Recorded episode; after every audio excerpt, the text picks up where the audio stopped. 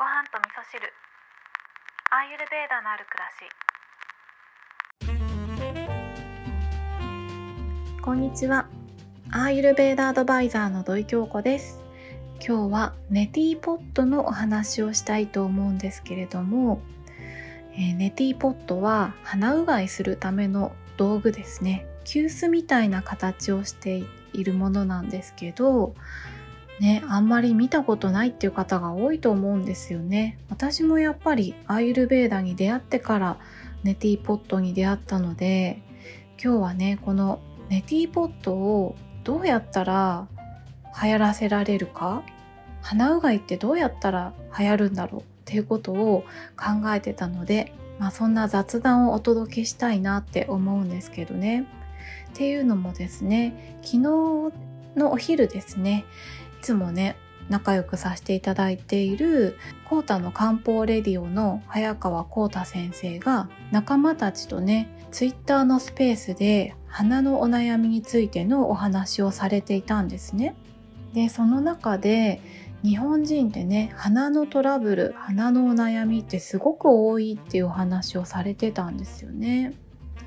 確かにね私も花粉症だったのでまあ、一番ひどい時はね呼吸できないんじゃないかっていうぐらい鼻詰まっちゃったりとかもしてたんですけど皆さんはね何か鼻のお悩みってあったりしますか？なんかねそのツイッターのスペースの話を聞いててずっと私の頭の中に鼻うがいすればいいじゃんっていうねこの言葉だけがずっとねあったんですよ。ま、鼻うがいとあとはナスヤって言って鼻にオイルを垂らすっていうことをするんですけどね。アーユルベーダではこの鼻うがいとナスヤとワンセットでね鼻のセルフケアとしておすすめされてるんですけどやっぱりね鼻の中にお水を入れるっていうのは抵抗がみんなあると思うんですよね。なのでまずはこのネティポットを見慣れるっていうところがこの鼻うがいを流行らせることの第一歩になるんじゃないかなって思ったんですよね。で何かをね流行らせてくれる人たち代表といえばまあ女子高生なんじゃないかと10代の若者なんじゃないかって思ったので、まあ、若者に持ってもらうためにはどうしたらいいかっていうのを考えるとチャームとかにしたらどうかなって思ったんですよね。バッグにつけたりとか、まあ、今は携帯になんかつける人はいないけど何かぶら下げるようなアクセサリーとしてネティーポット型のチャームとか作ったらいいんじゃないかなとか。あとは、あ、500円ぐらいしてもいいからアーユルベーダグッズをねガチャガチャで展開するとか。これ結構流行りそうだと思いませんか？私ね、500円のガチャガチャでアイルベーダグッズがあったらちょっとやっちゃうかもしれないですね。なんかミニチュアのタングスクレーパーとか、タングスクレーパーは舌磨きの道具ですね。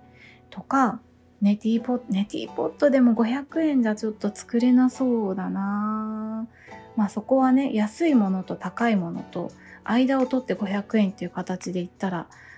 ネティーポットは当たりっていう感じでいいかもしれないな。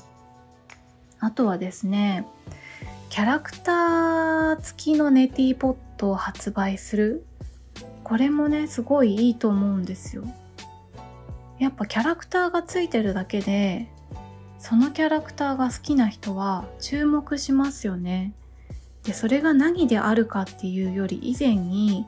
何かね新しいグッズが出たら買っちゃうっていう人もいると思うのでネティポットを広めるためにはすごいいいかなって思うんですよね。キャラクタープーさんとかディズニーキャラとかは絶対ですよね。あとスヌーピーとかあとなんかアニメの「鬼滅」とかすごいいいかもしれないですね。呼吸すごい大事だから「鬼滅の刃」に頑張ってもらってネティポット広めてもらうとかね、こんな風に考えてみたんですけど、皆さんはどう思いますか？今日は本当に雑談になってしまったんですけど、でもね、鼻のトラブルといえば、やっぱりね、洗うのが一番いいと思うんですよね。やっぱり何かしらトラブルの予防っていう意味では例えばね虫歯予防で歯磨きしたりだったりとかあとは、まあ、お風呂に入るのもね洗うっていう意味では皮膚トラブルとかいろんなトラブルの原因を予防することになりますよね。あとは目を洗うっていう方法も目のトラブルの予防にもなるしよくねアイボンとかありますよね。アイボンの感覚でみんな鼻洗ったら多分日本人ねもっと覚醒する人が増えると思うんですよ。鼻を洗うだけでものすごく集中力高まるので是非ねみんな鼻を洗ったらいいななんて思って今日はネティポットをどうやったら流行らせられるかっていうことを考えてみた雑談をお話ししてみました。是非ね皆さんのご意見も聞きたいななんて思います。今日も聞いていただきましてありがとうございます。